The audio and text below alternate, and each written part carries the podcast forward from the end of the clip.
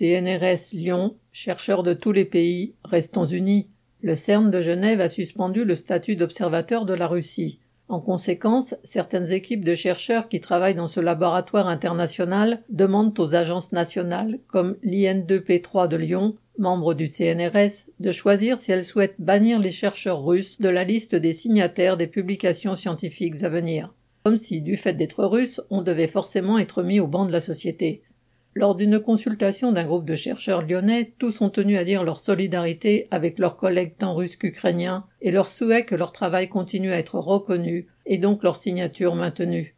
Loin du climat nationaliste et belliqueux ambiant, l'un d'eux a souligné qu'il était fier de travailler dans un environnement où des chercheurs de tous les pays peuvent travailler au coude à coude, même si leurs pays sont en guerre. Correspondant Hello.